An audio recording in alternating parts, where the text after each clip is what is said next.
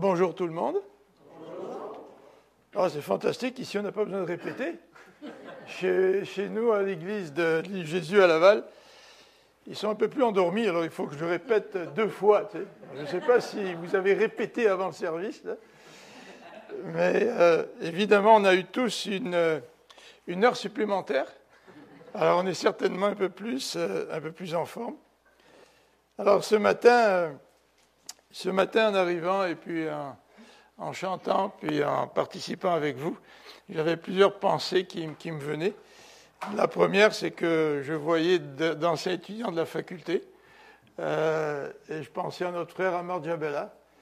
Et euh, vous le savez certainement, donc il est décédé euh, au mois de septembre, et puis a eu son service à l'église de la Bible parle. Mais on veut remercier le Seigneur pour les serviteurs qu'il donne à son église, n'est-ce pas? C'est une bénédiction. Ce matin, j'aimerais euh, regarder avec vous trois chapitres. Vous en, avez lu une partie, le chapitre 25 de 1 Samuel, mais j'aimerais lire aussi le chapitre, pas lire, mais j'aimerais regarder avec vous le chapitre 24 et le chapitre 26. Ces trois chapitres forment un tout. Nous présentent euh, David face à des ennemis, euh, le premier chapitre, c'est Saül. Le deuxième chapitre, c'est en quelque sorte Nabal, qui, n'était pas vraiment de son côté. Et puis le chapitre 26, on revient à Saül. Et c'est intéressant de regarder des, des, blocs quand on lit la parole de Dieu. Parfois, on est tellement pris par l'arbre qui est devant nous, on a un peu de difficulté à regarder l'ensemble. Mais euh, ces trois chapitres euh, forment un bloc. Et ce matin, j'ai décidé de de, re, de faire ressortir un élément concernant l'attitude de David et l'attitude de Dieu aussi face à David, c'est celui de la maîtrise de soi. Alors je ne sais pas si vous êtes des gens qui, qui avaient des problèmes avec la maîtrise de soi. Euh, moi, j'ai des problèmes avec la maîtrise de, de, soi, de moi en tout cas. Euh, ma femme me dit qu'à travers les années, eh bien, les choses s'améliorent. J'ose croire que c'est vrai pour chacun d'entre nous, qu'on est comme le bon vin. Au fur et à mesure qu'on vieillit, qu'on devient, qu'on s'améliore, même si on vit par grâce, n'est-ce pas C'est le Saint-Esprit qui agit en nous et qui nous fait grandir et qui nous permet de ressembler davantage à Jésus-Christ. Alors je voudrais présenter ce, ce, thème de la maîtrise de soi. Et là, j'appuie sur la tablette, mais ça m'indiquait euh, connexion perdue. Je ne sais pas s'il y a un problème. Euh, euh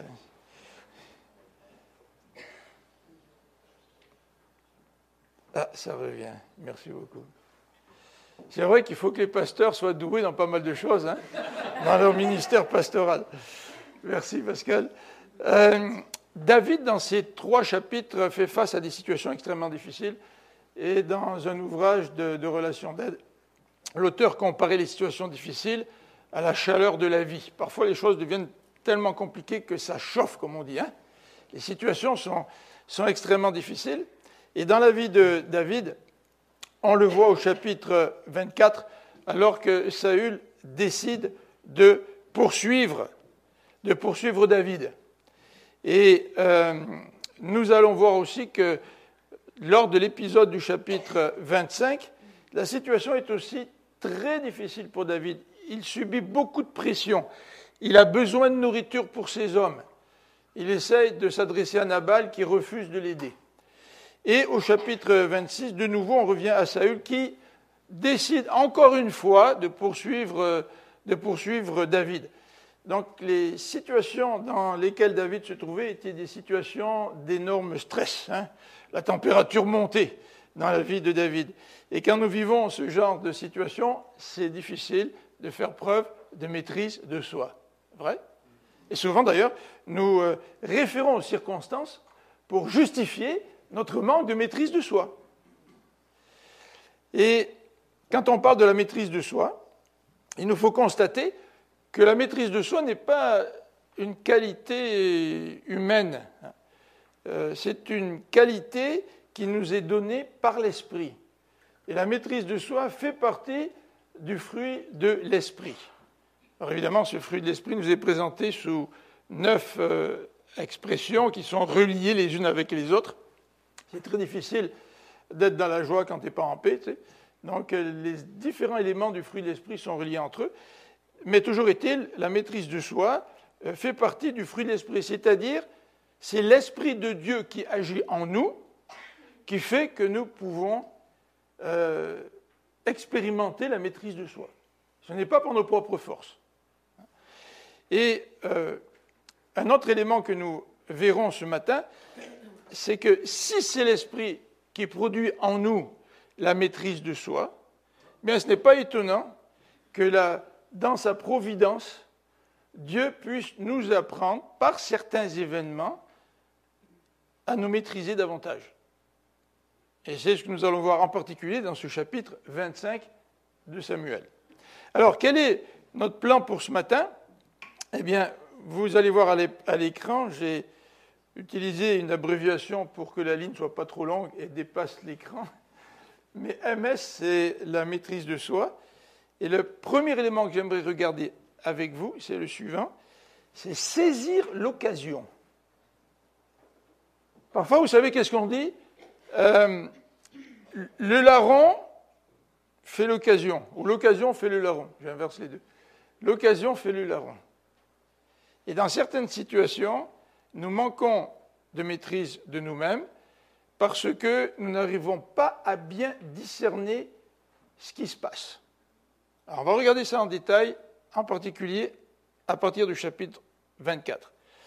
Deuxième élément, c'est que si ce n'était pas, à certains moments donné de notre vie, de l'intervention directe de Dieu dans notre vie, eh bien nous tomberions. On l'a prié tout à l'heure dans la prière de notre Père, délivre-nous du mal. Hein. C'est-à-dire que si Dieu, dans sa providence, n'est pas là, et par son esprit n'agit pas en nous, eh bien, nous tomberions. Et il faut une action spécifique de Dieu pour que nous puissions faire preuve de maîtrise de nous-mêmes. Moi, souvent, je pense à, ma propre vie, puis je me dis, si le Seigneur ne m'avait pas sauvé, qu'est-ce qu'aurait été ma vie ben, J'ai bien peur que ça aurait été un désastre à différents niveaux. Et heureusement que Dieu, dans sa providence, euh, agit dans notre vie. Donc nous regarderons au chapitre 25 cette providence préventive de Dieu qui nous évite, dans certaines situations, de tomber. Euh, d'un autre côté, Dieu peut vouloir nous laisser aller à notre propre péché, et ce qui fait que nous allons tomber. C'est ce qui est arrivé avec le dénombrement chez David. Dieu l'a laissé aller, et il a péché. Mais à d'autres moments, nous sommes l'objet de la grâce de Dieu, et Dieu nous empêche de tomber, même si nous nous dirigeons tout droit vers la catastrophe. Et dernier élément, dans ce plan pour ce matin, c'est la maîtrise de soi en rapport avec la foi. Au chapitre 26, un élément, qui, revient, c'est la confiance de, David dans l'Éternel. Et c'est vrai que si je n'ai pas la foi dans l'Éternel, j'aurais tendance à vouloir prendre des choses en main, puis quand je veux prendre des choses en main, qu'est-ce qui se passe? Bien, souvent, je perds le contrôle, et je perds le contrôle de moi-même. Alors je vous invite à regarder euh, ces, ces, trois éléments ensemble. Tout d'abord, le chapitre 24. Donc Pascal, c'est jusqu'à quelle heure? Jusqu'à 11h30. 11h30 Non, mais vous avez le repas du Seigneur aussi, donc il euh, faut que je m'arrête à peu près. Ah, ok. J'aurais espéré plus de grâce, mais en tout cas.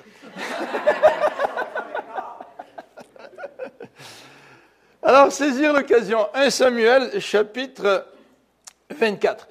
Alors, dans le contexte, Saul, euh, Saül vient d'apprendre que euh, David se trouve dans le désert d'Engedi, et le roi rassemble des troupes d'élite, 3000 euh, hommes, qu'il a choisis dans tout Israël, et il se met à la recherche de David. Et euh, en chemin, il voit une grotte, nous dit le verset 4. Il y entre pour satisfaire un besoin naturel. Or, David et ses hommes se tenaient précisément au fond de cette grotte. Alors, je n'irai pas tous les trois chapitres, hein, ce sera un peu long, mais je vais lire des sections au fur et à mesure qu'on avance. Alors, les compagnons de David lui chuchotèrent Voici le moment annoncé par l'Éternel lorsqu'il t'a promis de te livrer ton ennemi pour que tu le traites comme bon te semble. Euh, en lisant ce passage et en regardant la réaction de David, nous pouvons nous poser la question suivante. Est-ce qu'il s'agit, vraiment de Dieu qui veut livrer Saül entre les mains de David ou est-ce qu'il s'agit d'un test? Et si on s'en tient aux paroles de ces serviteurs-là, eh bien, les serviteurs disent très très clairement, voici le moment annoncé par l'Éternel. Il t'a promis de te livrer, euh, Saül. Euh, il n'y a pas d'autre texte dans la Bible qui dit que l'Éternel a promis euh, à David de livrer Saül sur un plateau. Là, Mais c'est l'interprétation des soldats. Peut-être que les soldats ont entendu parler que David a été choisi par Dieu pour succéder à Saül, mais là ils en font une interprétation particulière. Hein. C'est Dieu qui te livre Saül entre tes mains. Et si on continue notre lecture, David se leva et alla couper un pan du manteau de Saül sans que celui-ci s'en aperçoive. Dès qu'il l'eut fait, son cœur se mit à battre très fort parce qu'il avait coupé un pan du manteau de Saül. Il dit à ses hommes, Que l'Éternel me garde de jamais faire une chose pareille et de porter la main sur mon Seigneur à qui Dieu a conféré l'onction, car c'est de la part de l'Éternel qu'il a été oint.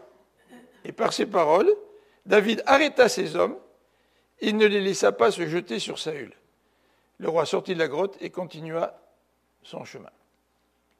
Alors, nous venons de mentionner l'attitude des soldats qui saisissent l'occasion, qui interprètent l'occasion ou l'événement comme étant euh, un acte de Dieu pour livrer Saül entre les mains de David.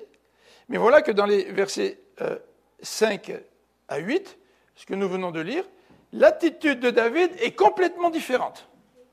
David a une autre perception de la situation. Alors vous allez me dire, est-ce que c'est une question de perception? Toi, tu as une perception, moi j'ai une perception, chacun a sa perception, on agit en fonction de nos perceptions. Mais non, c'est que David, lui, agit à partir de convictions que Dieu lui donne. Tout d'abord, Dieu ne a jamais promis qu'il livrerait Saül entre ses mains pour que ce dernier, David, le tue. Euh, Dieu a simplement dit à David, je te choisis comme le prochain roi. Et David, dans ce texte, euh, exprime son grand respect pour Saül qui a été choisi par Dieu. Est-ce que ça veut dire que euh, David cautionne les péchés de Saül? Absolument pas. Mais David ne veut pas prendre la place de Dieu. Saül est loin de Dieu. Il a été choisi par Dieu.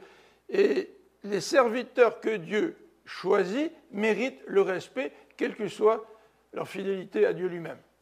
De toute manière, ce n'est pas à nous à juger les serviteurs de Dieu. Et David refuse donc de porter la main sur, euh, celui qui a été oint pour être roi d'Israël, donc Saül. Euh, on dit parfois que l'occasion fait le larron, vous savez. L'occasion est là, on saisit l'occasion, puis là, on fait une bêtise. On fait une bêtise parce qu'on manque de discernement. On manque parfois de conviction. Et on se laisse emporter par des, circonstances. Et au lieu que ces circonstances-là soient euh, l'expression de l'action de Dieu, ces circonstances sont un test pour nous. Et par manque de discernement, nous échouons au test et nous nous comportons comme un larron. Jésus, d'ailleurs, dans dans la tentation, quand il a été tenté, alors que Satan lui dit, bah, écoute, moi, je te donne tous les royaumes du monde. Ah, mais c'est génial, je suis venu sur la terre pour, euh, pour pouvoir régner, pour pouvoir... il me donne les, royaumes, j'ai même pas besoin de passer par la croix, c'est une belle occasion, ça, d'avoir les royaumes en même temps. Mais Jésus a dit non, non. Jésus a discerné, n'est-ce pas? Il a, il a refusé l'offre de euh, Satan. Il y a un verset qui est intéressant dans le premier chapitre de Philippiens, puis j'aimerais que vous puissiez tourner avec moi dans euh, Philippiens au chapitre 1er. Philippiens chapitre 1er, versets 9 et 10, où l'apôtre Paul nous dit ceci, et voici ce que je demande à mes prières, c'est que votre amour gagne de plus en plus en pleine connaissance et en parfait discernement, pour que vous puissiez discerner ce qui est important, ainsi vous serez purs et irréprochables au jour de Christ. David a discerné ce qui est important dans ce contexte de la caverne d'Engedi. Alors si nous retenons, revenons au texte qui est devant nous, c'est-à-dire 1 Samuel chapitre 24, regardons euh, ensemble les paroles de David suite à cet événement. Donc 1 Samuel chapitre 24 à partir du verset 9. Verset 9. David sortit de la grotte derrière lui et appela Saül. Mon Seigneur le roi. Remarquons hein, le respect avec lequel David s'adresse euh, à ce roi infidèle. Saül se retourna et David s'inclina respectueusement, le visage contre terre, et se prosterna. Puis il dit à Saül, Pourquoi écoutes-tu ceux qui te disent que je cherche à te nuire? Aujourd'hui même, tu vois de tes yeux que l'Éternel t'avait livré à mon pouvoir dans la grotte. On me disait de te tuer, mais je t'ai épargné. Et j'ai dit, je ne porterai pas la main sur mon Seigneur, car il a reçu l'onction de la part de l'Éternel. Regarde, ô mon Père, regardez encore les expressions que David utilise. Si David était profondément choqué contre Saül, avec un cœur rempli de vengeance, il n'appellerait pas ô mon Père. Peut-être ô mon Seigneur à la limite, mais ô mon Père. Oui, regarde ce que je tiens dans ma main, un pan de ton manteau. Puisque j'ai coupé le pan de ton manteau et que je ne t'ai pas tué, reconnais donc qu'il n'y a de ma part ni malveillance ni révolte et que je n'ai aucun tort envers toi, alors que toi tu me traques pour m'ôter la vie. Que l'Éternel juge entre moi et toi et qu'il te fasse payer le mal que tu m'as fait, mais moi je ne porterai pas la main sur toi. Comme le dit le vieux proverbe, du méchant vient la méchanceté, mais je ne porterai pas la main sur toi. Contre qui le roi d'Israël est-il parti en guerre? Qui poursuis-tu? Un chien mort? Une misérable puce? Oui, l'Éternel sera notre juge et prononcera son verdict entre moi et toi, qu'il examine et qu'il défende ma cause, qu'il me fasse justice et me délivre de toi. Alors dans ce texte, David, non seulement il est rempli d'humilité et de respect, mais David déclare son innocence dans les versets 10 à 12. Pourquoi tu me poursuis? Euh, Moi, j'ai épargné ta vie. Tu n'as aucune raison de me poursuivre. Il réclame, il déclare son innocence. Dans les versets 13 à 16, il fait aussi appel à la justice de l'Éternel. Ce n'est pas à lui à exercer la justice à la place de Dieu. C'est Dieu qui va exercer la justice. Et c'est d'ailleurs ce qu'il exprime dans les versets 13 euh, à 16 que l'Éternel juge entre moi et toi, et qu'il te fasse payer le mal que tu m'as fait. Est-ce que David est super spirituel, et puis il ignore la réalité? Absolument pas. Il sait le mal que, Saül lui fait. Il le sait. Et il le dit clairement. Mais en même temps, il y a beaucoup de respect envers loin de l'Éternel. En même temps, David déclare son innocence. En même temps, David fait appel à la justice de Dieu. Et la question que nous pourrions nous poser face à ce texte, c'est quelle est notre attitude lorsque nous faisons face à l'injustice? Il y a des gens pour qui l'injustice, c'est, pratiquement le péché impardonnable. ils veulent se dresser contre toute injustice, euh, prendre à cœur des situations injustes que les gens vivent autour d'eux. Ils veulent être les grands libérateurs de tout le monde. Et ils ont du mal à accepter l'injustice. Nous sommes dans un monde pécheur. Hein. Accepter la réalité de l'injustice ne veut pas dire qu'on est complice de l'injustice. Mais comment réagissons-nous face à des situations marquées par l'injustice? Avons-nous la foi que Dieu veut intervenir dans ces situations-là? Remettons-nous la situation entre les mains du Seigneur Ou est-ce que nous euh, désirons nous-mêmes prendre les choses main? Par contre, à partir du verset 17, nous euh, lisons quelques versets qui nous décrivent l'attitude de Saül, les versets 17 à 23. Tout d'abord, dans les versets 17 à 20, Saül se met à pleurer, il reconnaît que David est plus juste que lui, que David l'a traité avec bonté, alors que lui lui a fait du mal. Il y a comme une, euh, une sensibilité qu'exprime Saül. Mais ça ne va pas changer le cœur de Saül, puisque plus tard il va de nouveau poursuivre David. Mais quand même, il est touché par euh, euh, David, il reconnaît la bonté de David, et il va même plus loin. Regardez au verset 21. Maintenant, tu vois, je sais que tu seras certainement roi un jour, et que le royaume d'Israël sera stable sous ton autorité. Waouh, quelle reconnaissance. Comme je l'ai souligné tout à l'heure, cette reconnaissance ne va pas changer le cœur de David. C'est un gars très impulsif, euh, le cœur de Saül. C'est un gars très impulsif, Saül, n'est-ce pas? Mais vous voyez quand même l'action de David et son impact euh, auprès, auprès de Saül, qui sait que David va être roi et qu'il va être un bon roi. Et au verset 22, Saül va même jusqu'à exprimer un désir que David, lorsque tu vas devenir roi, n'extermine pas ma maison, n'extermine pas mes descendants. C'était la coutume à l'époque. Tu deviens roi, eh bien tu extermines les descendants de celui qui t'a précédé pour éviter qu'un de ses fils, un jour, devienne une menace pour toi. Et Saül avait, avait cette crainte. Et David, évidemment, lui a promis par serment de ne pas euh, exterminer ses descendants. Alors voilà, saisir l'occasion. Comment interpréter les, situations dans lesquelles nous vivons? Est-ce des occasions que Dieu nous donne pour intervenir dans notre vie, régler certains problèmes? Ou est-ce que ces occasions sont seulement des tests pour savoir si nous allons être fidèles au Seigneur? Bonne question. Deuxième élément. Deuxième élément, c'est le chapitre 25. Et ce chapitre 25 est tout de même euh, remarquable. Nous avons un serviteur et sa maîtresse Abigail qui agissent de façon euh, extraordinaire dans une situation de grande tension. Euh,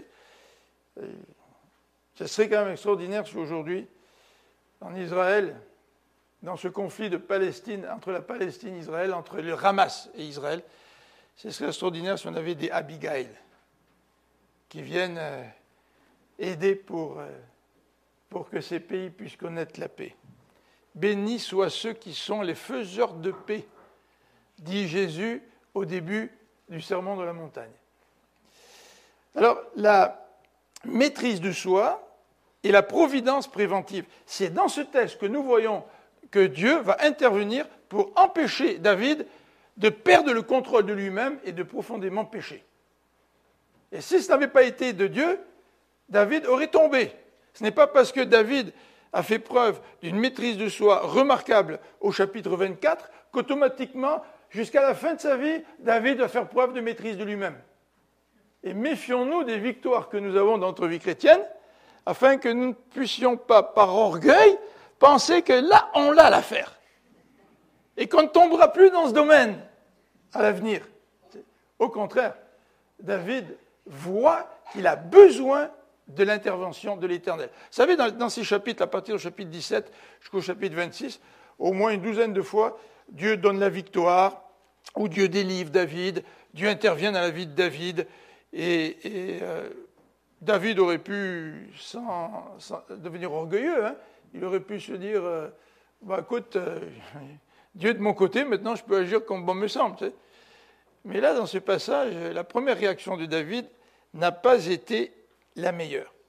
Alors, dans sa providence, donc nous dit chapitre 25, Dieu va euh, intervenir, il va restreindre la colère de David, il va même, comment dirais-je, étouffer, faire disparaître cette colère, ce désir de vengeance que David euh, avait.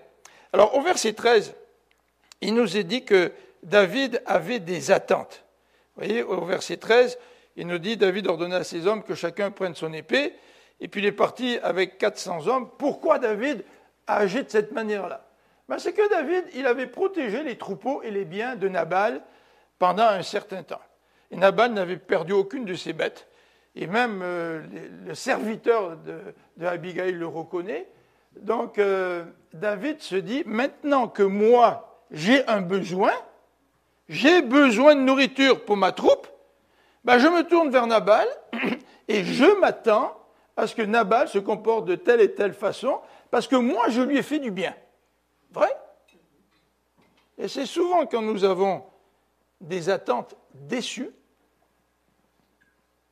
que le risque pour nous, c'est de perdre le contrôle de nous-mêmes. Parce que c'est dans ces situations-là que nous développons une colère. Et David était vraiment en colère. Hein. On prend nos épées et on y va. Il fait même un serment. Il dit par l'Éternel, là, à tel moment donné, tout le, clan de Nabal va y passer. C'est un désir de vengeance au point où c'est tout le clan.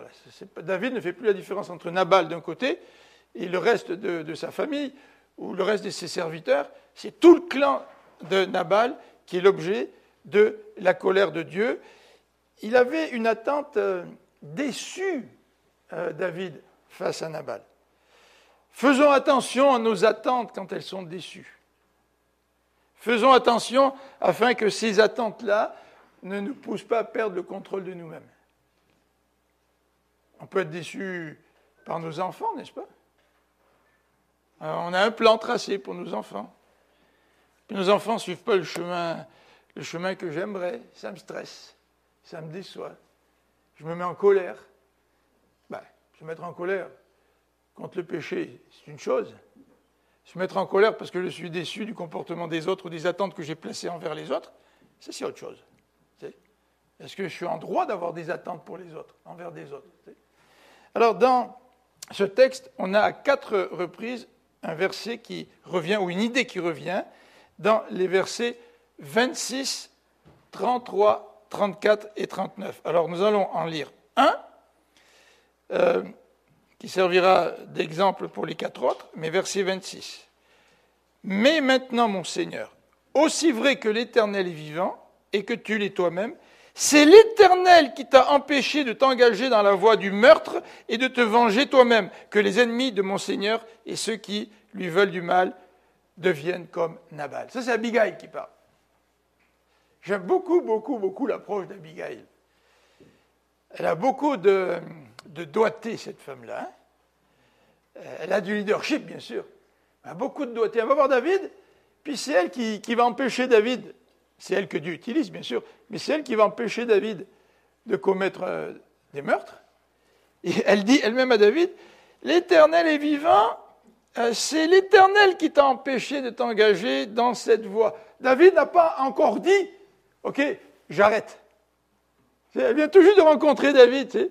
Déjà, elle lui euh, suggère euh, quelle attitude avoir. Tu beaucoup de, tact chez, cette femme-là, chez Abigail. Alors, à quatre reprises dans ces versets-là, il est clairement dit, et David le dit lui aussi, que c'est l'Éternel qui l'a empêché de commettre le meurtre et d'assouvir sa vengeance comme il le voulait. Alors, ce qui est intéressant dans ce chapitre 25, c'est de voir les outils que euh, Dieu utilise. Dieu utilise d'abord un serviteur d'Abigail, un serviteur qui avait de la sagesse aussi, qui est allé voir donc sa maîtresse dans les versets 14 à 17. Et c'est remarquable de voir comment Dieu peut dénouer des situations bloquées par des gens qui font preuve de sagesse. Moi, je regarde ça, je me dis, Seigneur, fais de moi des Abigail, que je sois comme elle, que je sache poser les bons gestes pour que dans des situations conflictuelles, c'est sérieux hein, ce qui se passe là, je puisse euh, éclairer par ton esprit, éclairer par toi, Seigneur, que je puisse être un agent de paix pour pouvoir mettre un terme à la situation conflictuelle. Dans sa providence, ce qui est intéressant aussi, c'est que Dieu non seulement restreint, me restreint quand moi, je, suis tenté de, manquer de contrôle de moi-même et, de faire du mal. Euh, mais dans sa providence, Dieu aussi nous instruit. Rapidement, au chapitre 24, euh, David restreint ses hommes. Hein? On ne va pas tuer Saül, non, non. Oui, il est là dans la caverne, mais je vais juste couper un, bout de son manteau pour lui montrer que j'aurais pu le tuer, mais je ne l'ai pas fait. Mais ça, c'est un enseignement hein, pour ces soldats-là. C'est un enseignement que de voir l'exemple de quelqu'un qui fait preuve de contrôle de soi. Vous savez, quand vous rentrez à la maison puis que vous avez une dure journée, puis que vous explosez devant vos enfants, vous êtes un exemple, mais un mauvais exemple. Alors que si vous êtes stressé, vous rentrez à la maison, puis vous faites preuve de contrôle de vous-même, par votre attitude, vous enseignez les gens autour de vous. C'est extraordinaire comment on peut parler par notre comportement. Et non seulement euh, Dieu instruit par l'exemple de David, ah, je ne sais pas qu'est-ce que j'ai fait, voilà, j'ai dû, euh, au lieu d'appuyer, j'ai fait ceci. Euh, mais aussi, donc, Dieu lui-même, en restreignant David, va enseigner à David ce que c'est que la maîtrise de soi. La maîtrise de soi, c'est d'abord se tourner vers Dieu, pour demander à Dieu de nous conduire dans les, circonstances, les situations qui sont les nôtres. David ne s'est pas tourné vers Dieu en disant Seigneur Dieu, tu vois l'attitude de Nabal? Tu vois combien j'ai protégé tous ses bergers? Il n'a perdu aucune de ses brebis. Et tu vois que maintenant, il ne veut pas me faire du bien. Seigneur, qu'est-ce que tu veux que je fasse? Seigneur, réponds à mon besoin. Non, non, au lieu de se tourner vers Dieu, eh bien, David euh, décide de laisser cours à sa vengeance. Et là, il faut que Dieu restreigne David. Et ça, c'est une leçon. Dans sa providence, euh, Dieu instruit, il instruit donc euh, David et évidemment les hommes qui sont tout autour de lui. Alors, dans ces deux situations, une où David fait preuve de discernement et une où David fait preuve d'aveuglement, dans ces deux situations, la parole nous instruit aussi. Est-ce que nous voulons faire preuve de, contrôle de nous-mêmes? Est-ce que nous demandons au Saint-Esprit de, de, produire en nous ce fruit dans notre vie? Est-ce que c'est notre désir profond, là, de refléter la maîtrise de nous-mêmes dans les situations que nous vivons? Ou est-ce que finalement, ben, c'est trop difficile, nous nous laissons aller à toutes nos impulsions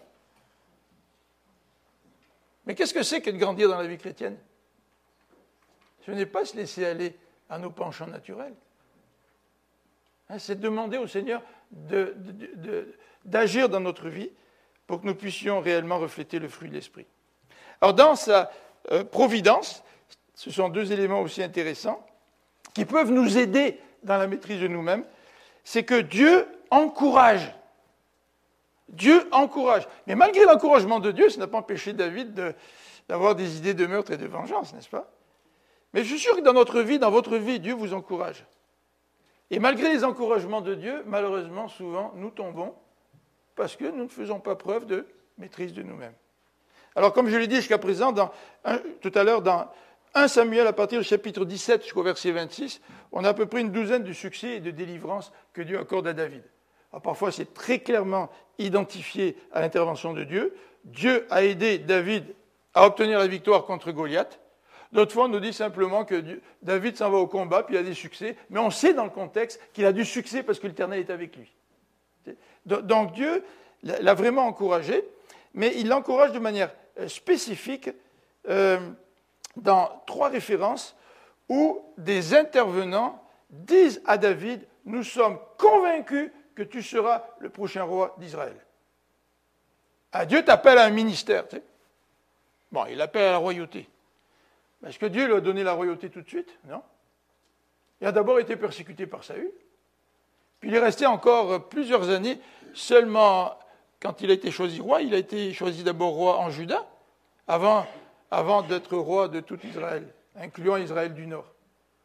Donc la promesse de Dieu, elle est là. Mais parfois nous avons du mal à avoir confiance en la promesse de Dieu. Et Dieu, dans sa grâce, sa providence, nous donne des encouragements. Oui, dit Saül après l'épisode de Engedi dans la caverne, tu seras le roi d'Israël, puis tu seras meilleur que moi. Mais Abigail aussi, au chapitre 24, lui dit qu'il sera le roi d'Israël, au verset 21. Et au chapitre 25, le texte répète encore que David sera le roi d'Israël. Vous vous rappelez dans la vie de Joseph, la vie de Joseph est un exemple marquant de l'intervention de Dieu, de la providence de Dieu dans la vie d'un homme. Et Joseph, il a eu, a eu des rêves, vous vous rappelez? Il a eu toutes sortes d'épreuves, mais à chaque étape, Dieu l'a encouragé. Il l'a encouragé. jusqu'au moment où Joseph a compris là où Dieu l'amener et pourquoi il l'a amené là où il l'a amené. Dieu, dans sa providence, nous encourage. Est-ce que nous savons lire les encouragements que Dieu nous envoie dans sa providence? Et est-ce que nous nous appuyons sur ces encouragements pour dire à Dieu, Seigneur, dans ces circonstances qui sont difficiles, je veux faire preuve de maîtrise de moi-même Parce que la maîtrise de soi, c'est un, une partie du fruit de l'esprit. Je t'appartiens. Donc cet esprit vient en moi, là. Alors pourquoi est-ce que je ne manifesterai pas le fruit de l'esprit? Dernier élément, c'est le chapitre 26, où encore une fois, Saül se dit, je pars de nouveau après David. Je vais le poursuivre. Et encore, euh, voilà. Le, contexte est encore un contexte de, fuite. David est en fuite. Il est près du désert de Ziph et dans les collines de, Aquila. Et euh, Saül donc part à sa, à sa poursuite et il installe un camp de nuit. Et euh, David se dit Ah ben c'est une bonne occasion pour poser un geste d'éclat. Et vous voyez son geste d'éclat ou, ou son plan au verset 6 au verset 6, il dit à deux de ses serviteurs, Qui viendra avec moi jusqu'à Saül dans le camp? Alors au début du chapitre, on ne sait pas trop qu'est-ce que David veut faire. Ça, c'est la manière dont les écrivains, dans les textes narratifs, euh, euh, expriment un petit peu l'intrigue. Quand on connaît déjà le texte, on, on, connaît déjà ce qui va se passer, donc euh, ça a moins d'impact, mais quand vous lisez ça pour la première fois, vous dites, qu'est-ce qu'il veut faire, David? Il veut aller dans le camp de Saül? Saül est en train de poursuivre. Et il en veut à sa vie. Donc David et Abishai se glissent de nuit au milieu de la troupe. Et euh, c'est extrêmement audacieux ce qu'il va faire. Et il arrive à l'endroit où Saül dort. Et le texte nous dit que l'Éternel a fait tomber un profond sommeil sur tout le camp. Et encore une fois, celui qui est avec David, Abishai, lui dit, écoute, cette nuit, Dieu livre ton ennemi entre tes mains je ne sais pas si Abishai était dans la caverne d'Engedi. Euh, enfin, si Abishai était avec David dans la caverne d'Engedi, peut-être qu'Abishai s'est dit David, tu as pris une mauvaise décision, là, tu aurais dû le tuer. Et peut-être que l'attitude de David ne l'a pas convaincu. Donc il en remet peut-être une deuxième fois. Enfin, je ne sais pas, le texte ne le dit pas, je présuppose qu'il était peut-être là, peut-être à tort là. Mais en tout cas, il a dû entendre parler de cette affaire dans la caverne d'Engedi, s'il n'était pas là. Alors Abishai, il, en remet, il dit, ben, cette nuit, Dieu a livré ton ennemi en ton pouvoir, permets-moi de le clouer au sol d'un seul coup de lance, je n'aurai pas à y revenir à deux fois. Alors encore une fois, nous voyons le respect de David pour loin de l'Éternel. Dans les versets que vous avez à l'écran, nous avons la description de ce respect de euh, David. Et David, au verset 10, va ajouter un élément euh, qui est très intéressant.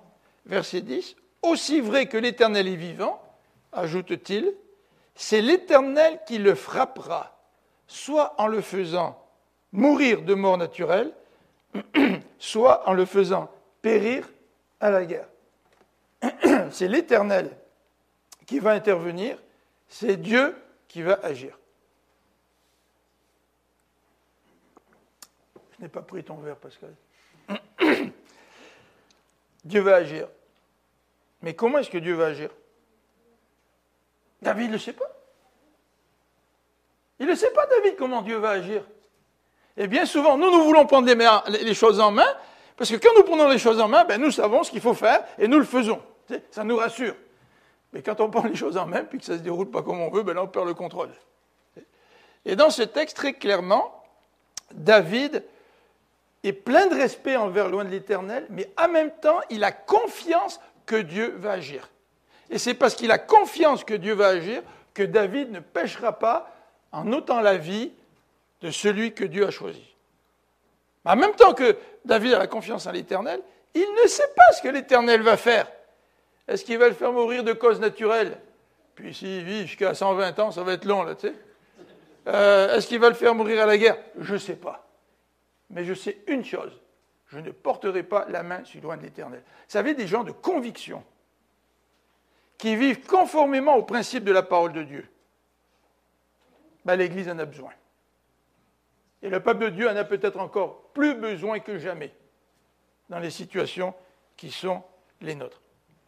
Alors, les versets 17 à 20 de ce texte euh, vont nous souligner que euh, David, malgré sa foi, connaît la détresse. Il ne faut pas penser que David voyageait sur, euh, sur un chemin tranquille, large, agréable. Non, non, il manifeste sa foi en l'Éternel, mais il vit dans la détresse. On a parlé au tout début de la prédication, on a utilisé cette image de, la chaleur de la vie. Tu quand il fait chaud autour de toi, c'est qu'il y a de la pression. C'est que c'est dur. Et David était dans la détresse. Regardez un petit peu les versets 17 à 20. Saül reconnut la voix de David et dit Est-ce bien toi que j'entends, mon fils David? Parce que, après l'épisode où David est venu dans le camp de Saül, il a pris sa cruche, il a pris sa lance, puis il est parti. Il n'a pas touché à David, à Saül. Après ça, le lendemain, euh, il se met sur une colline un petit peu éloignée, puis il interpelle Saül, il interpelle son garde du corps en disant Qu'est-ce que tu as fait là? Regarde, moi j'ai la lance et la cruche de ton maître, tu ne l'as même pas protégé pendant la nuit. Donc David a interpellé Saül, et Saül reconnaît sa voix en disant Est-ce bien toi que j'entends, mon fils David? David répondit C'est bien ma voix, mon Seigneur le roi. Et il ajouta pourquoi mon Seigneur poursuit-il ainsi son serviteur? Qu'ai-je fait? Quel crime ai-je commis? Maintenant que mon Seigneur daigne écouter les paroles de ton serviteur, si c'est l'Éternel qui t'incite à agir ainsi contre moi, qu'il se laisse apaiser par mon offrande. Bon, si j'ai eu tort, je suis prêt, à faire une offrande envers le Seigneur, c'est dit David. Mais si ce sont des hommes qui t'excitent, qu'ils soient maudits devant l'Éternel, puisqu'ils m'ont banni pour m'empêcher de rester dans le pays accordé par l'Éternel comme possession à son peuple. Au fond, c'est comme s'il disait Va adorer les dieux étrangers. Mais maintenant, que mon sang ne soit pas versé loin de l'Éternel, car le roi d'Israël s'est mis en campagne pour chercher une misérable puce, comme on pourchasserait une perdrix dans les montagnes. Alors nous avons la description de la détresse de David parallèlement à la confiance qu'il a en Dieu. Et plus la détresse est grande, plus la confiance et la foi est grande lorsque nous la plaçons à l'Éternel. Alors, quelle est cette détresse? Premièrement, c'est la poursuite incessante de Saül, verset 18. Ensuite, c'est cette référence au détachement de l'héritage. Il y a des gens qui veulent me chasser du pays promis. C'est dans ce pays que Dieu, que Dieu nous a donné que, que, je suis appelé à adorer Dieu. Si tu me chasses du pays promis, c'est comme si tu me renvoyais chez, chez les païens, c'est comme si tu m'encourageais à aller adorer d'autres dieux. Non, pour David, c'est une tragédie, ça. Vous vous rappelez les, paroles de David dans les psaumes Oh, combien j'aimerais demeurer dans ta maison. Oh, combien je veux demeurer dans ta présence.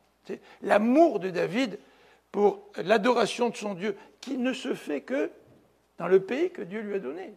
C'est un petit peu l'association que fait David. Euh, nous rappelons aussi dans le Nouveau Testament la détresse de Jésus dans le jardin de Gethsemane. Hein. Vous vous rappelez, malgré la, foi que Jésus avait en son Dieu qui allait le ressusciter d'entre les morts, ben, la détresse n'était pas moins présente. Dernier élément dans cette euh, dernière section, c'est l'espoir de la foi. L'espoir de la foi. Saül n'est pas digne de confiance. Au verset 21, il s'écrit J'ai commis une faute, reviens mon fils, reviens David, je ne te ferai plus de mal. Ah ouais, tu peux toujours causer. Tu. Euh, tu m'as épargné la vie, mais j'ai agi comme un insensé. Et non, David ne tombe pas dans le piège, n'est-ce pas? Il ne tombe pas dans le piège. Il n'a pas confiance en Saül. Ce n'est pas lui son espérance.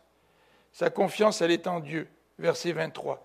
Que chacun de nous soit traité selon sa justice et sa fidélité par l'Éternel, car il t'avait livré aujourd'hui en mon pouvoir, mais je n'ai pas voulu porter la main sur celui qui a reçu l'onction de sa part.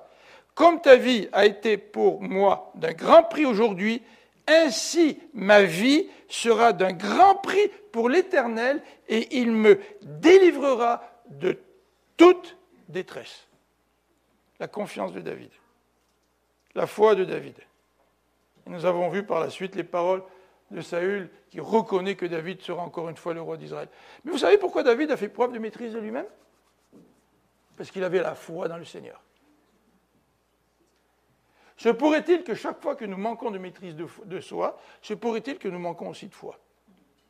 Dans le fond. N'est-ce pas ça une des raisons? J'aimerais conclure très rapidement en nous faisant remarquer que dans ce livre de Samuel, nous avons le récit de plusieurs échecs. Celui d'Élie et de ses fils. qui n'étaient pas fidèles l'échec de Saül, l'échec même de Samuel qui a tendance à voir ce qui frappe les yeux plutôt que regarder au cœur. Vous vous rappelez quand il a, il a fallu qu'il choisisse Saül, le prochain roi? Lui était impressionné par les fils aînés. Mais non, Dieu regarde au cœur. Et même David, à ce chapitre 25, il était en situation d'échec dans son désir de meurtre et de vengeance. Mais, dans sa providence, Dieu peut nous tester par des circonstances autour de nous.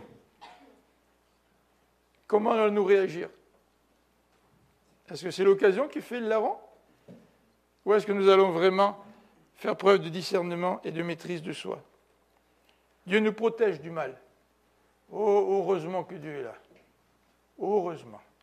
Et nous pouvons la répéter, cette prière de Jésus. Protège-nous du malin. Ne nous induis pas en tentation, mais protège-nous du malin.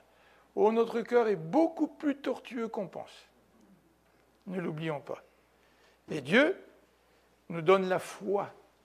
Et c'est cette foi qui nous donne, c'est ce, cette œuvre du Saint-Esprit en nous qui fait en sorte que nous pouvons aussi faire preuve de contrôle de nous-mêmes. Prions ensemble.